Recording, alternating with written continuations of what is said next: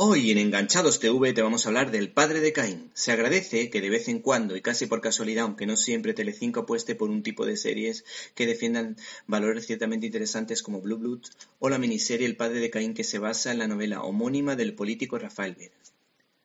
Salvador Calvo dirige este producto televisivo que consta de dos episodios cuyo guion ha sido escrito por Michel Gaztambide y Alejandro Hernández, que viene acompañado de un reportaje en el que se cuentan cómo fueron los años de plomo, partiendo de los testimonios de políticos y periodistas que vivieron ese episodio oscuro de la historia de la democracia en España.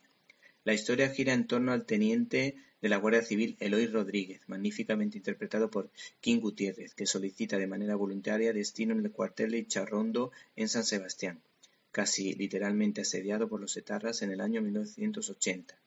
Este hombre se convertirá en todo un experto en la lucha antiterrorista con la ayuda del experimentado sargento Enrique.